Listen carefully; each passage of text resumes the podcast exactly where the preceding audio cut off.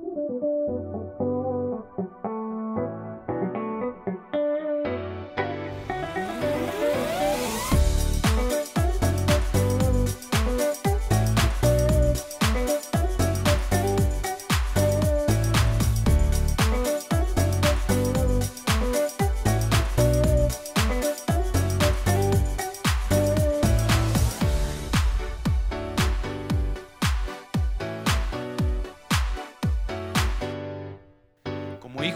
Ya no podemos pensar como el mundo piensa.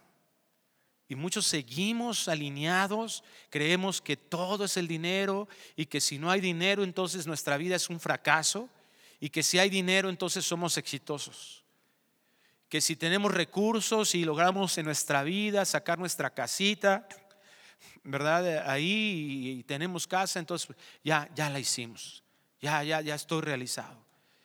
Y si no la tenemos, entonces un fracasado. Nada de eso, el Señor no habla de eso en su escritura. Dios nos hace renovar nuestro entendimiento. Ya no podemos seguir pensando igual que como cuando llegamos a Cristo, hermano. Ya no podemos seguir con avaricia en nuestro corazón. Es idolatría. ¿Qué significa eso? Que estamos poniendo más en mayor importancia los recursos de este mundo, los bienes de este mundo, antes que Dios. Eso es idolatría. Cualquier cosa que en tu corazón te dé confianza, que no esté originada en Dios, tenemos idolatría. Las relaciones, las personas, y Dios ya no quiere eso para nosotros, es terrible. Nos ata a algo falible, nos ata a algo que falla. Es como si tú te subes al coche, sabes que no tiene motor y de todas maneras estás queriendo que arranque. Así de absurda es la idolatría.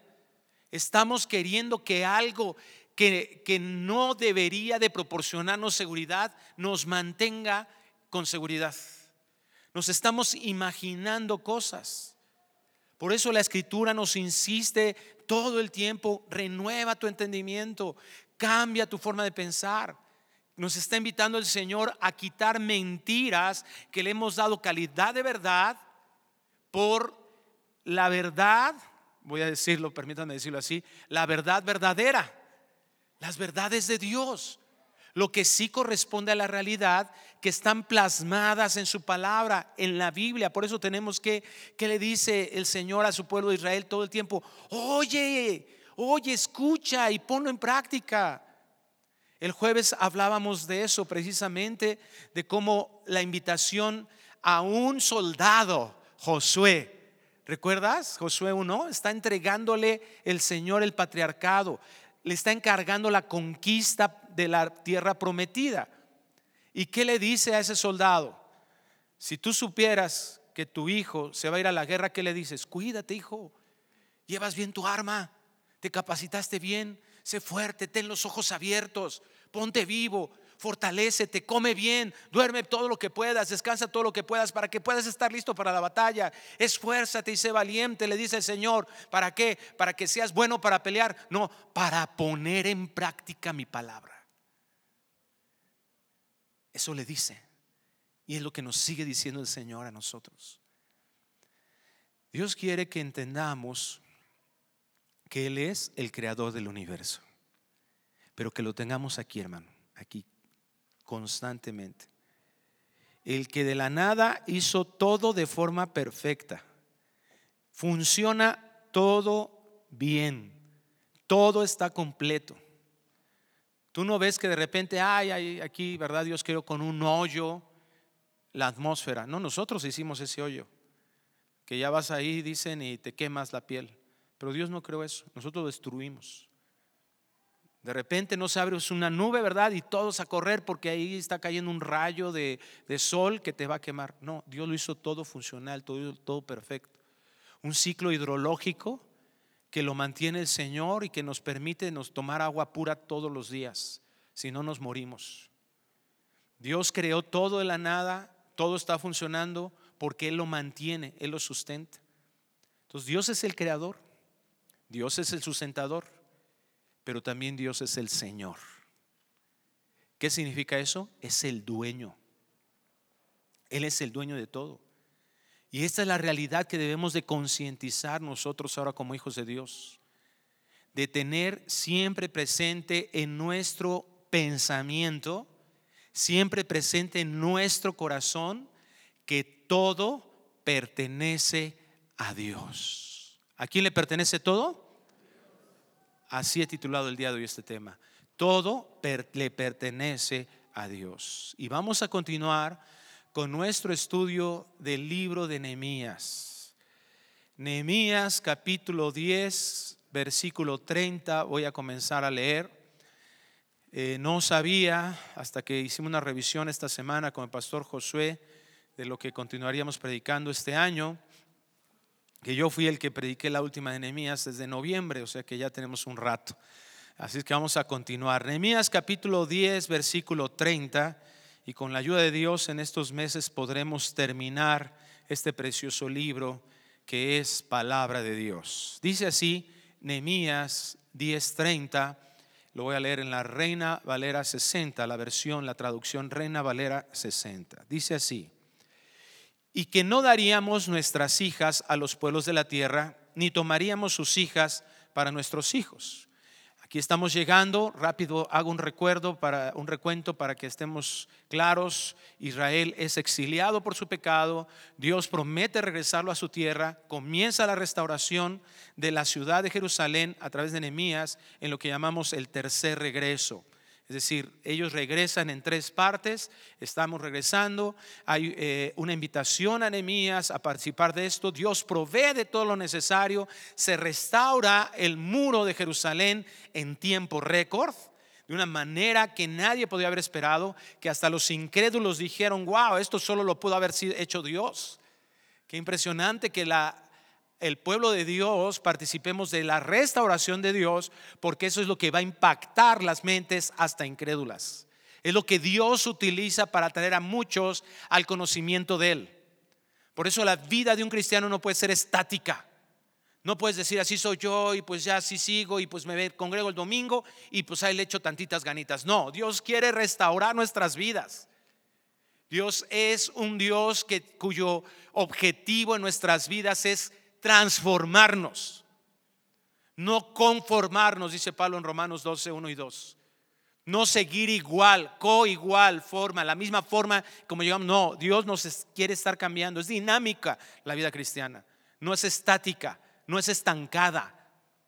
Si tú te has estancado en, tu vida cristiana, si tú no estás, estás percibiendo cambios en los que ahora hay, se hace evidente en lo que nosotros vivimos, en tu forma de ser un empleado, en tu forma de ser un vecino, en tu forma de ser un padre, en tu forma de ser un hijo, en tu forma de ser un esposo, una esposa, entonces estás engañado por el diablo.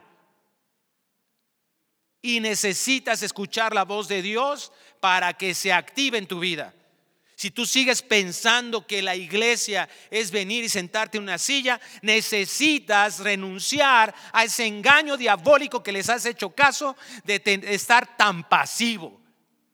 Si tú tienes un llamado a las misiones, y si tú tienes un llamado al pastorado, y si tú tienes un llamado a la enseñanza, y si tú tienes un llamado al evangelismo, es en el nombre de Jesús, yo te exhorto para que despiertes porque no es el propósito del cielo, del Señor en tu vida, es seguir así.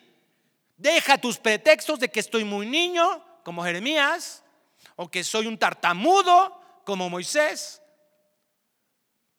o que soy un impío, como Isaías. La sangre de Cristo nos limpia de todo pecado. No hay pretexto ya.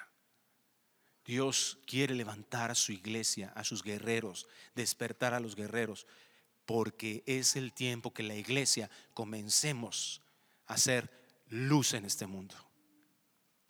La gente de este mundo lo necesita. No es, no estás cumpliendo con Dios. Quítate esa mentira de tu mente.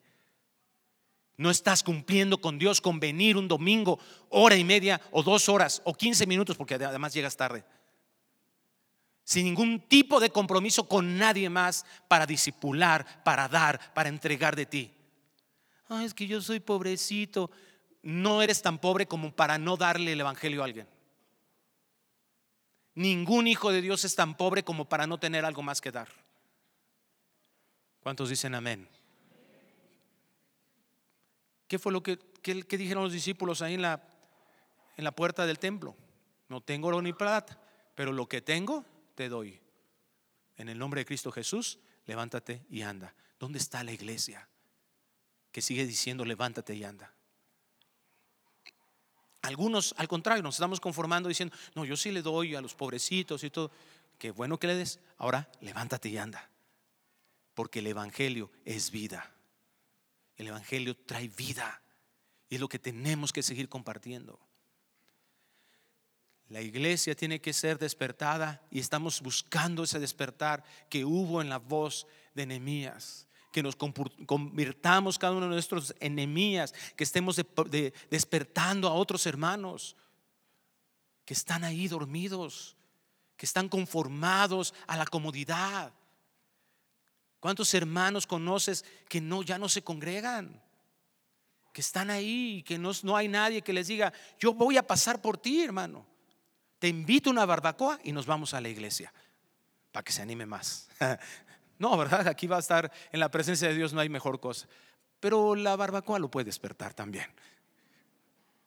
Sigamos siendo esos que Dios quiere restaurar y levantar y ponernos en la brecha y dejar toda nuestra amargura allá atrás y ya dejar todo eso que, que no hemos perdonado y que Dios nos está insistiendo que eso es vivir el Evangelio y que a veces en nuestras propias casas necesitan que, ver eso en nuestro corazón, en nuestras vidas que vivamos cada día con gozo y con paz en todo lo que Dios nos da, conformados con contentamiento con el Señor, en lo que tenemos aquí en la tierra, sabiendo que y teniendo esperanza para eso.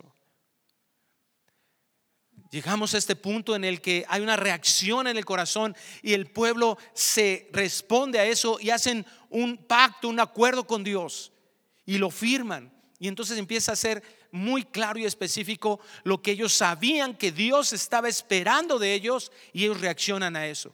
Y por eso toman estas decisiones, toman estas resoluciones.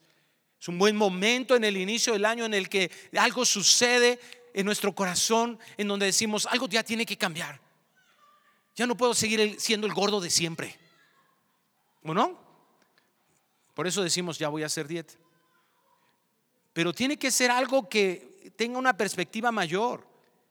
No tan solo el verte bien o el sentirte bien, sino que aún eso glorifique a Dios. ¿Por qué va a glorificar a Dios tu cuerpo? Porque tu cuerpo es el templo del Espíritu Santo. ¿Por qué va a glorificar a Dios tu forma de, de dar? Porque todo el mundo hace diferente y todo el mundo está sin Dios hay muchas oportunidades en nuestro diario vivir que Dios nos da para reflejar quién es Él. Y entonces ellos se dan cuenta, no vamos a dar, ¿verdad?, a nuestras hijas. Y dice el versículo 31, asimismo, que si los pueblos de la tierra trajesen a vender mercaderías y comestibles en día de reposo, nada tomaríamos de ellos en ese día, ni en otro día santificado, y que el año séptimo dejaríamos descansar la tierra y remitiríamos toda deuda. Nos impusimos además por ley el cargo de contribuir cada año con la tercera parte de un ciclo para la obra de la casa de nuestro Dios, para el pan de la proposición y para la ofrenda continua, para el holocausto continuo, los días de reposo, las nuevas lunas, las festividades y para las cosas santificadas y los sacrificios de expiación por el pecado de Israel y para todo el servicio de la casa de nuestro Dios Echamos también suertes los sacerdotes, los levitas y el pueblo acerca de la ofrenda de la leña para traerla a la casa de nuestro Dios, según las casas de nuestros padres, en los tiempos determinados cada año, para quemar sobre el altar de Jehová nuestro Dios, como está escrito en la ley. Y que cada año traeríamos a la casa de Jehová las primicias de nuestra tierra y las primicias del fruto de todo árbol. Asimismo los primogénitos de nuestros hijos y nuestros ganados como está escrito en la ley, y que traeríamos los primogénitos de nuestras vacas y de nuestras ovejas de la casa de nuestro Dios, a los sacerdotes que ministran en la casa de nuestro Dios, que traeríamos también las primicias de nuestras masas y nuestras ofrendas y del fruto de todo árbol y del vino y del aceite para los sacerdotes, a las cámaras de la casa de nuestro Dios y el diezmo de nuestra tierra para los levitas, y que los levitas recibirían las, las décimas de nuestras labores en todas las ciudades y que estaría el sacerdote hijo de Aarón con los levitas cuando los levitas recibiesen el diezmo y que los levitas llevarían el diezmo del diezmo a la casa de nuestro Dios, a las cámaras de la casa del tesoro.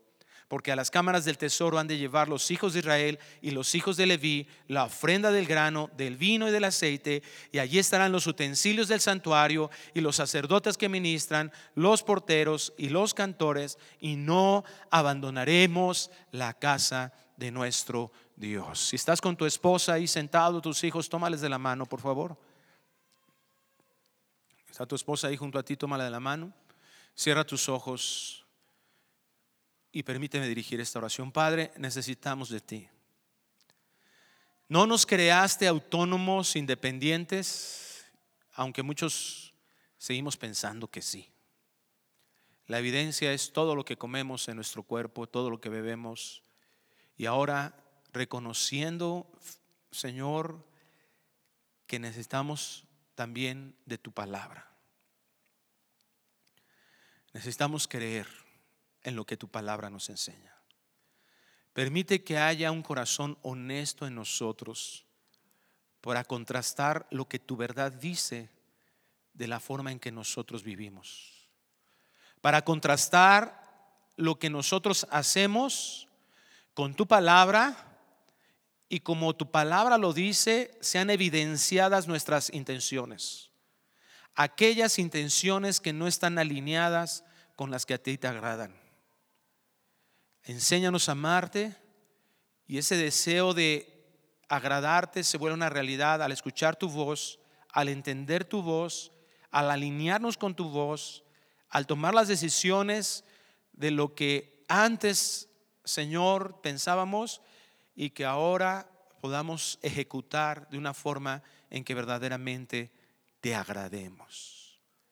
Que así como emitiste esa voz que te complacías de la vida de Cristo aquí en la tierra, podamos nosotros saber que te estás complaciendo de nuestra obediencia, de escuchar tu voz y ahora vivir de una forma que te agrade por lo que escuchamos de esa voz. Permítenos, Señor, entender y renunciar a ese control que nos agrada tanto nuestra carne, que nos hace vivir como dueños de todo. Ese orgullo que nos ha engañado y pensar que nos hemos ganado lo que nos comemos, lo que bebemos y que ese ingreso que tenemos, Dios, lo usamos a nuestro antojo y no guiados por lo que tú nos enseñas en tu palabra. Todos los recursos te pertenecen, nuestra vida te pertenece, porque somos redimidos por la obra de Cristo. Trae esa convicción a nuestro corazón, te lo rogamos en el nombre precioso de Cristo Jesús. Y la iglesia decimos, amén. Cuando realmente, mira, si yo te preguntara, ¿tú crees que todo le pertenece a Dios? Seguramente vas a decir que sí. Pero no es lo mismo afirmar algo que creer algo. Hay personas que afirman que el Evangelio es verdad, pero no son salvos. ¿Por qué? Porque no están creyendo en Él. No están poniendo su confianza en lo que el Evangelio es. No es lo mismo que tú afirmes, que sepas y puedas llegar a ser asertivo en relación a que Dios le pertenece todo, a que creas en Él. ¿Y cuál es la evidencia de que nosotros estamos confiando en ese precepto? Nuestra propia vida creer en verdad que todo le pertenece al Señor, va a tener una reacción en nuestra vida, es decir, vamos a vivir y actuar como lo que tenemos como ejemplo en lo que acabamos de leer, en la vida del pueblo de Israel. Si nosotros creemos realmente que todo le pertenece al Señor, nuestras ofrendas serán como a Dios le agrada. Vamos a ofrendarle a Dios con un compromiso de amor hacia Él. Ahora, nosotros tenemos que reconocer que la Biblia nos enseña que tenemos tres enemigos. El diablo, el enemigo de vuestras almas, dice la Biblia.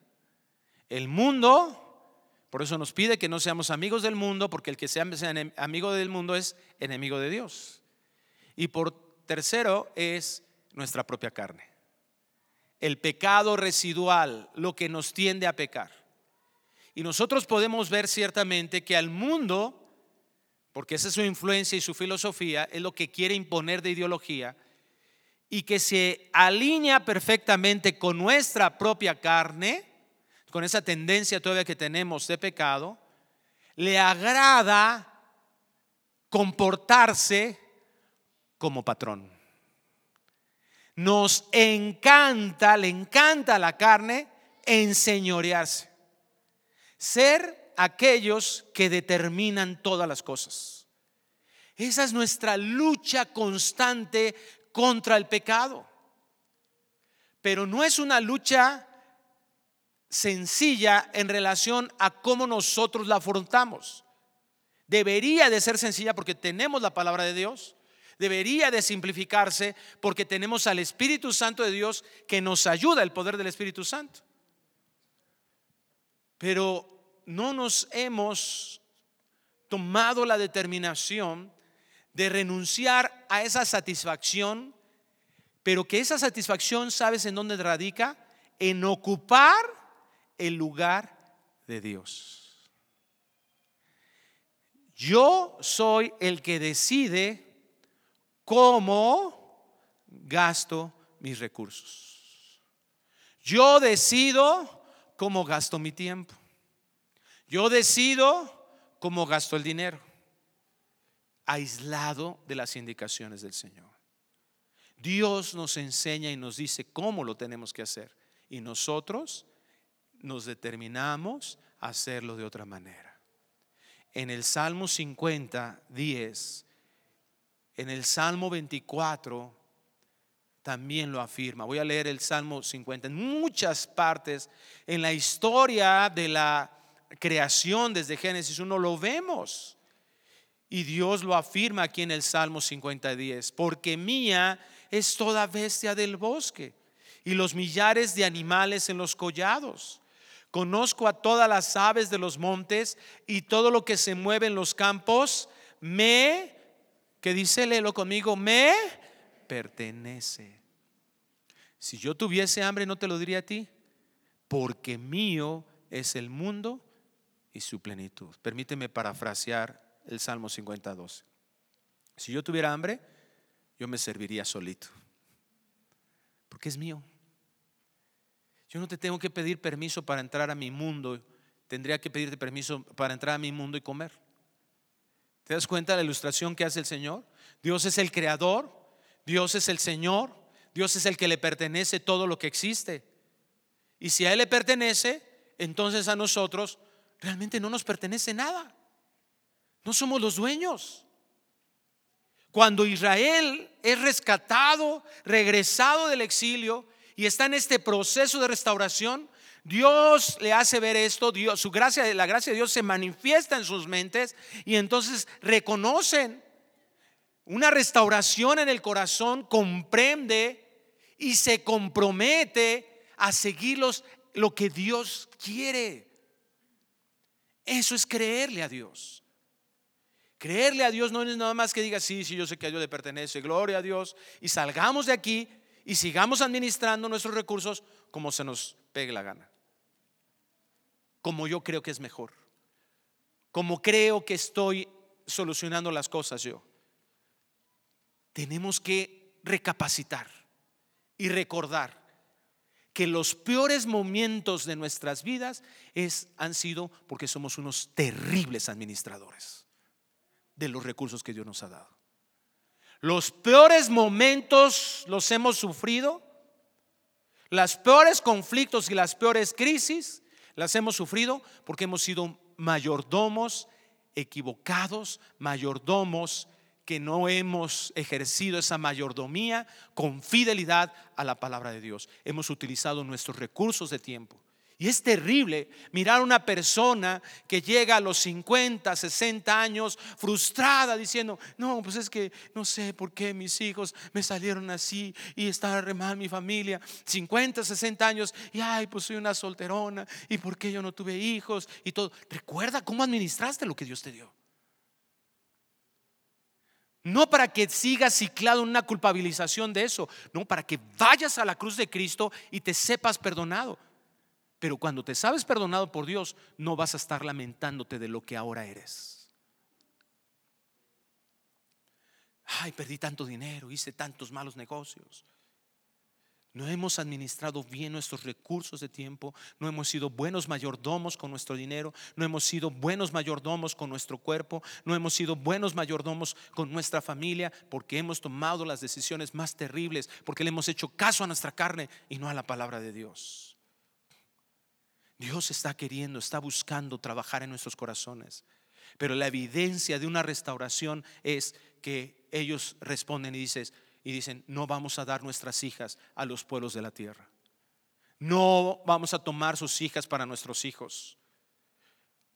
Si los pueblos de la tierra trajesen a vender mercaderías y comestibles en día de reposo, nada tomaríamos de ellos en ese día ni en otro día santificado. Es decir, voy a poner mi confianza en que Dios tiene a alguien muy, muy bueno, pues si Dios quiere que mi hijo se case para él o para ella. No voy a estar de acuerdo con que mis, mis hijos, ¿verdad? Porque luego hay papás que dicen, ay, sí, está con una persona, pero es buena muchacha. Ay, hermano, lee Romanos 3 para que te des cuenta que no hay bueno ni uno. Ni una. Y no para que te conviertas en el peor suegro y, ay, odies a tu, a tu nuera, tú como suegra, esa es la peor suegra. No. Para que inviertas en el corazón de tus hijos y esos momentos tú los busques orientar hacia, hacia el Señor. Que te des cuenta que, que de qué están hablando en el versículo 31, cómo ellos hacían sus negocios. No vamos a hacerlo de nuestra manera. Dios nos dice que en el día de reposo no. Pues no lo hacemos en el día de reposo. En el año séptimo dejaríamos descansar la tierra y meteríamos toda deuda. ¿Qué hacías el Señor en, cada séptimo día? Les, les ponía una prueba de fe. Ahora no vas a trabajar la tierra, vas a vivir de lo que ya te bendije. ¿Cuántas pruebas de fe el Señor nos hace? ¿Cómo reaccionamos en los momentos en los que de repente te, tu salud no está como tú pensarías que debería estar? ¿Cuál es tu reacción? Ah, ya, ya quiero, y vamos y hacemos y desesperados. ¿Y por qué Dios? Y no, no hay paz, no hay gozo. ¿Por qué? ¿Por qué? Porque tú piensas que todo ha estado siempre, hemos pensado que todo está siempre en nuestro control. Y sí que nosotros, fíjate, ¿cuál es nuestra, cuál es, cómo, cómo el mundo, ya, ya dejemos esas frases absurdas del mundo y comencemos a, realmente poner en nuestra boca el Evangelio. Mientras haya salud, ¿no decimos así? Que Dios te bendiga, ¿verdad? Ah, gracias a Dios. Mientras haya salud, vamos a estar bien. ¿Eso es lo que enseña la Biblia? No. La Biblia nos enseña, aunque estemos enfermos y postrados, podemos tener contentamiento. ¿Por qué? Porque Dios es suficiente en nuestro corazón. Hemos caído en lo que el mundo enseña. Yo estoy bien, entonces quiere decir que Dios me está bendiciendo. No pienses que eres diferente al mundo cuando das gracias a Dios por las bendiciones recibidas. Nosotros hacemos algo diferente al mundo cuando estamos confiando en Dios a pesar de que las cosas no estén bien. Pero nos encanta engañarnos. Se ajusta el humanismo a la doctrina de la iglesia y me encanta, me encanta que venga alguien y me diga que si yo declaro algo con fe, entonces se va a realizar. Por eso haz tus decretos. Y tu carnota dice, amén. Nuestra carnota. Todo queremos que sea a nuestro antojo. Los hijos, la economía, la provisión le pertenecen a y provienen de ¿De quién? De Dios. Todo le pertenece a Dios. Versículo 32. Y el entendimiento de eso dijo, nos impusimos, Nehemías 10:32. Nos impusimos además por ley el cargo de contribuir cada año con la tercera parte de un ciclo para la obra de la casa de nuestro Dios. Hay algunos que dicen, no, es que a mí no me tienen que forzar a dar a la obra, tiene que ser algo que denazca del corazón. Y tú dices, amén, totalmente de acuerdo. El problema es, ¿por qué no nace eso de tu corazón? Ese es el problema. El problema no es que alguien venga y te ponga una pistola aquí ¿verdad que le vas a ofrendar a Dios? Y tú, amén, sí, sí, sí. Todo. No. El problema es por qué nuestro corazón no está comprometido con eso. El día que vinieron a pedir la mano de mi hija, tú sabes, eso es simbólico, porque se llevó todo. No se llevó nada más la mano de mi hija, yo le pregunté, ok, ¿a qué te dedicas? ¿Cómo le vas a hacer para.? Bueno, yo ya sabía que se dedicaba, pero ¿qué, qué vas a hacer tú para solventar los gastos? dijo, no, yo nunca haría esta petición si yo no supiera que me podía comprometer para mantenerla a ella. Y me explicó qué es lo que iba a hacer, o lo que estaba haciendo ya. Yo no le tuve que poner una pistola. Él, ¿cómo se comprometió? Porque la amaba. Dios no está esperando ni que nosotros nos sintamos coercidos a dar a, dar a Él. No. Mira, la nueva traducción viviente, ¿cómo lo traduce? Además, nos comprometemos a obedecer el mandato de pagar el impuesto anual del templo de cuatro gramos de plata para los gastos del templo de nuestro Dios. Porque hermano, cuando nosotros conocemos a Dios, y ese es el grande problema de la iglesia, realmente no conocemos a Dios. Hemos formado un Dios de lo que otros nos dicen. No, Dios quiere que vengamos a su palabra y estemos en constante aprendiendo de Él. Porque cuando aprendes y conoces más de Dios, eso tiene como resultado en un corazón regenerado amar a Dios. No, es, es imposible que tú conozcas a Dios con un corazón regenerado y no ames a Dios. Y cuando nosotros admiramos a Dios por lo que Él es, le amamos, eso va a llevarnos a nosotros a obedecerle. ¿Qué quieres? Cuando yo quiero quedar bien con mi esposa, que es muy seguido, por cierto, yo le digo, ¿qué quieres comer? ¿Qué se te antoja hoy? Cuando se porta mal, oren por mí, hermanos, por favor. no, no es cierto. Todavía más lo hago. Pero cuando quieres mostrar amor, tú buscas qué es lo que esa persona anhela, qué es lo que desea. No hay, no hay necesidad de eso. Entonces una admiración a Dios nos lleva a amarle y el amor nos lleva a obedecerle diligentemente con un compromiso de permanecer en el entendimiento que Dios en su soberanía nos ha dejado algo para administrar. No soy el dueño. Todo le pertenece a Dios. Y Dios en su soberanía al dueño de todo me ha dicho, este sueldo tú lo vas a administrar. Tú vas a decidir cómo, lo, cómo dónde se, se va, cómo se gasta. Tenemos los recursos para colocarlos pero ya no puede ser en ese entendimiento de las cosas, en ese entendimiento que le pertenece y de ahora lo que nosotros conocemos de Dios y admiramos a Dios, nuestra respuesta, en otras palabras, si tú no estás administrando esos recursos conforme a lo que Dios te ha pedido que hagas, redimiendo tu tiempo, redimiendo tus recursos económicos en la forma en que Dios lo está diciendo, si tú no eres una persona generosa, como lo vamos a ver un momento más, que en qué ellos gastaban eso, si tú no es, eso es un problema del corazón. No es un problema de tus conceptos, de cómo te enseñó tu abuelito, tu papá, de lo que estás viendo en el mundo. Es tu problema de corazón, es mi problema de corazón, es nuestro problema de corazón. Algo está torcido allá adentro. Sigues pecando, queriendo ocupar el lugar de Dios, poniéndote como dueño y decidiendo las cosas como mejor te parecen. Y eso te es, es terrible. Porque se ha metido en medio de nosotros como pueblo de Dios, se ha metido una soberbia aceptada. Vivimos de forma orgullosa, orgullosos, y lo aceptamos como si fuera algo normal y natural, como si estuviera bien. Versículo 32 termina diciendo, para la obra de la casa de nuestro Dios, ¿te das cuenta? Para el pan de la proposición y para la ofrenda continua, para el holocausto continuo, los días de reposo, las nuevas lunas, las festividades y para las cosas santificadas. ¿Cuántas oportunidades de dar?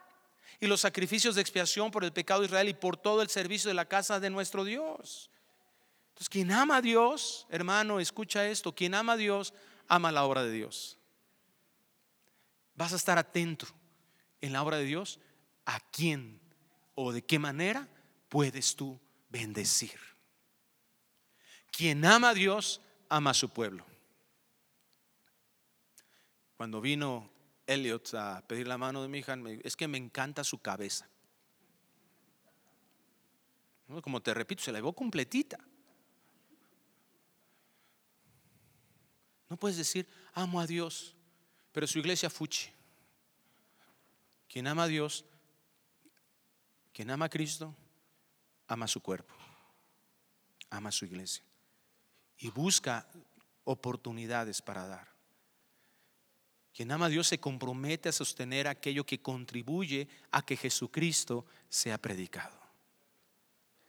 Versículo 34. Echamos también suertes los sacerdotes, los levitas y el pueblo acerca de la ofrenda de la leña para traer la casa de nuestro Dios según las casas de nuestros padres en los tiempos determinados cada año, para quemar sobre el altar de Jehová nuestro Dios, como está escrito en la ley. Entonces, ¿qué estaban ahí, verdad? Todo esto que están hablando es lo que mantenía el servicio de adoración a Dios. Ahora, ¿qué nosotros tenemos? La, la mantención de la edificación de la iglesia, en su crecimiento espiritual y físico. Por eso yo les decía al principio, ¿qué te ha dado Dios para dar? Y si eso que te ha dado Dios solamente vas y lo entierras, entonces no estás siendo un siervo fiel. Eso se tiene que reproducir. Mateo 25, los talentos. Dios te ha dado ese conocimiento. ¿Cuántos años llevas de cristiano? Barato, barato, barato. Cinco años. Cinco años de cristiano. Por 52 semanas. Ponle 50 para cerrar números. Tus vacaciones que te echaste en la pandemia. 50 por 5 ¿Cuánto llevamos? 250 predicaciones te ha dado de comer Dios. De 250 predicaciones que te has fumado, mi querido amado, no tienes nada que dar. No te ha caído el 20 de que Dios sembró eso en tu corazón para que ahora lo compartas con otros. Dios no desperdicia nada. No, es un, no ha sido un desperdicio esas predicaciones que has escuchado, aunque sean diez. Tú y yo somos un canal de bendición de Dios. Dios, aquí en la iglesia, Gracias a Dios se mantienen una cantidad grande de familias, sueldos, gastos operativos, rentas, equipo, hay evangelismo, hay misiones, hay misiones que se están manteniendo. Y yo le agradezco a Dios por esta iglesia fiel que se ha mantenido y que en la pandemia hubo hermanos que nos hablaban para preguntarnos, ¿en dónde, cómo envío mi ofrenda? ¿Cómo envío? Gracias a Dios. Y esos son el ejemplo para los que somos inconstantes y no somos diligentes, sino negligentes en nuestra forma de mantener la obra de Dios. Que esta iglesia haya sobrevivido Y si tú no eres comprometido de amor con Dios, eso te debe de llevar a mover. Por eso estamos leyendo esto, porque eso les movió el corazón y se comprometieron por amor con la obra de Dios. El que nosotros hayamos vivido estos años aquí, deben de llevarte a ti, que si no lo has hecho, te comprometas por amor con el Señor, comprometiéndose con, su obra. Versículo 35, y que cada año traeríamos a la casa de Jehová las primicias de nuestra tierra y las primicias del fruto de todo árbol. Ve el versículo 37, que traeríamos también las primicias de nuestras masas y nuestras ofrendas, y del fruto de todo árbol, y del vino y del aceite para los sacerdotes, a las cámaras de la casa de nuestro Dios, y el diezmo de nuestra tierra para los levitas, y que los levitas recibirían las décimas de nuestras labores en todas las ciudades. Ese compromiso de amor ofrenda reconociendo el señorío de Dios. Pero hay una característica que es esencial para que te des cuenta si realmente es fe y compromiso de amor en tu corazón. Ellos dice aquí que daban las primicias. ¿Qué significa eso? Lo primero, lo número uno. Cuando nosotros reconocemos el señorío de Dios en nuestras vidas, Él se convierte en lo más importante de nuestras vidas. No se trata, ahora no estoy haciendo un llamado a adquirir hábitos religiosos. No, como lo dije desde hace un momento, es un llamado a entender la necesidad propia que tenemos cada uno de nosotros de morir cada día a nuestra carne. una necesidad imperiosa. Cristo nos los dijo. Toma tu cruz, muere a ti mismo, porque la carne está brava. No se trata que tú digas, sí, ahora voy a dar ya voy a enfermarme el hábito, y no que eso en sí mismo sea malo. Déjame leerte rápido un párrafo de un autor, S.J. Cole que escribió un libro que se llama Putting God's Truth into Practice. Qué bueno que no está mi hijo aquí porque ahorita me estaría diciendo de mi Spanish English, ¿verdad? Poniendo a las verdades de Dios en práctica. Escucha esto, nuestros corazones son tan propensos a caer en un espíritu legalista, donde nos felicitamos por mantener nuestros votos, pero nuestros corazones están lejos del Señor. Lo principal es caminar de cerca con el Señor juzgando todo pecado conocido y obedeciendo alegremente su palabra con un corazón de amor. Hermano, no te estoy invitando a que seas alguien ahora que se moche con la iglesia. Que des y des. No. Lo que te estoy diciendo y lo que nos enseña la escritura es que si no estás dando, eso está revelando qué está pasando en tu corazón. Y puedes estar dando con motivaciones incorrectas. Pero la gracia de Dios, que es tan maravillosa, en su palabra nos está diciendo, esto es lo evidente, entrégamelo, entrégame tu corazón y yo me encargo de corregirlo. El asunto importante que está evidenciando nuestra mala forma de dar o nuestro no dar es que no estamos, como lo acaba de decir lo acabamos de leer del pastor Cole, estamos, no estamos caminando con el Señor. Lo que damos es a la obra y cómo lo damos es evidencia de cómo está el corazón. Es fácil decir que Dios es lo más importante hasta que revisamos cómo estamos gastando nuestro dinero. Hasta que revisamos cómo estamos gastando nuestro tiempo. Hasta revisamos en qué sí nos esforzamos cómo estamos gastando nuestro conocimiento y cómo nosotros queremos un reconocimiento. Versículo 36. Asimismo los primogénitos de nuestros hijos y de nuestros ganados, como está escrito en la ley, y que traeríamos los primogénitos de nuestras vacas y de nuestras ovejas a la casa de nuestro Dios. Y fíjate cómo ahora es enfático. A los sacerdotes que ministran en la casa de nuestro Dios. Quien ama al Señor, quien reconoce el señorío de, en sus vidas, él va a reconocer a sus siervos. Va a reconocer la autoridad que Dios ha delegado aquí en la tierra. En Filipenses capítulo 4, versículo 15, Pablo le envía esta carta a una iglesia amada y mira lo que le dice. Y sabéis también vosotros, oh filipenses, que al principio de la predicación del Evangelio, cuando partí de Macedonia, ninguna iglesia participó conmigo en razón de dar y recibir, sino vosotros solos. Pues a una tesalónica me enviaste una y otra vez para mis necesidades. No es que busque dádivas, sino que busco fruto que abunde en vuestra cuenta compromiso con Dios para mantener y satisfacer las necesidades de sus obreros. Versículo 38 para terminar, Nehemías 10 dice, y que estaría el sacerdote hijo de Abraham con los levitas cuando los levitas recibiesen el diezmo y que los levitas llevarían el diezmo del diezmo a la casa de nuestro Dios. O sea, es una oportunidad para todos, ¿verdad? Todos, todos en la iglesia tenemos la bendición de, dar a la obra de Dios a las cámaras de la casa del tesoro, porque a las cámaras del tesoro han de llevar los hijos de Israel y los hijos de Leví la ofrenda del grano, del vino y del aceite. Allí estarían los utensilios del santuario y los sacerdotes que ministran, los porteros y los cantores, y no abandonaremos la casa de nuestro Dios. Amar no es solo un deseo o una intención, ni unas palabras. Es poner en práctica el concepto, es vivirlo. Y voy a leerte otro párrafo de este precioso libro, poniendo las verdades de Dios en práctica. Todo cristiano está a favor de la renovación espiritual en abstracto. Por eso es tan atractivo esas predicaciones de avivamiento. Ay, Dios está haciendo un avivamiento y se empiezan a mover algunas emociones ahí. Y sigue diciendo el pastor Cole, es un concepto maravilloso.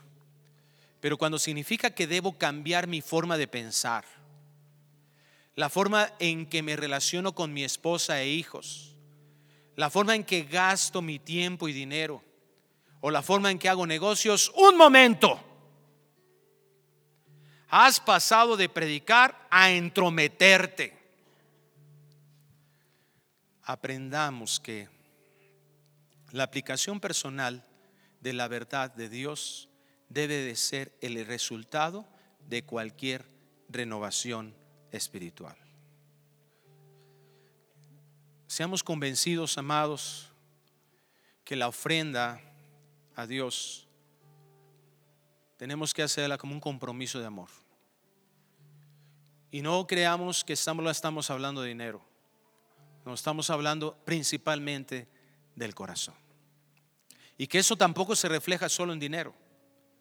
Muy, muy importante es el dinero. Por eso habla tanto el Nuevo Testamento en relación a los recursos económicos y materiales, los bienes que tenemos. Pero Dios nunca se enfoca a cuánto le podamos dar. Porque como leímos en el Salmo 50, si Dios tuviera hambre, no la tiene, pero no nos pediría a nosotros. Dios no tiene necesidad de absolutamente nada de nosotros. El dar es algo que eh, hace evidente qué pensamos qué valor le estamos dando a eso que Dios nos ha permitido administrar. Por eso el dar, el ofrendar es un compromiso práctico, no es algo teórico nada más. No es un servicio de labios, no nos llamó a hacer un servicio de labios solamente, sino es la respuesta diligente de una renovación espiritual que tiene un impacto en todos los aspectos de la vida, porque sus hijos reconocemos que todo le pertenece a Dios. Cierra tus ojos, por favor. Padre, ponemos tu palabra en tus manos para suplicarte que se vuelva vida en cada uno de los que la hemos escuchado.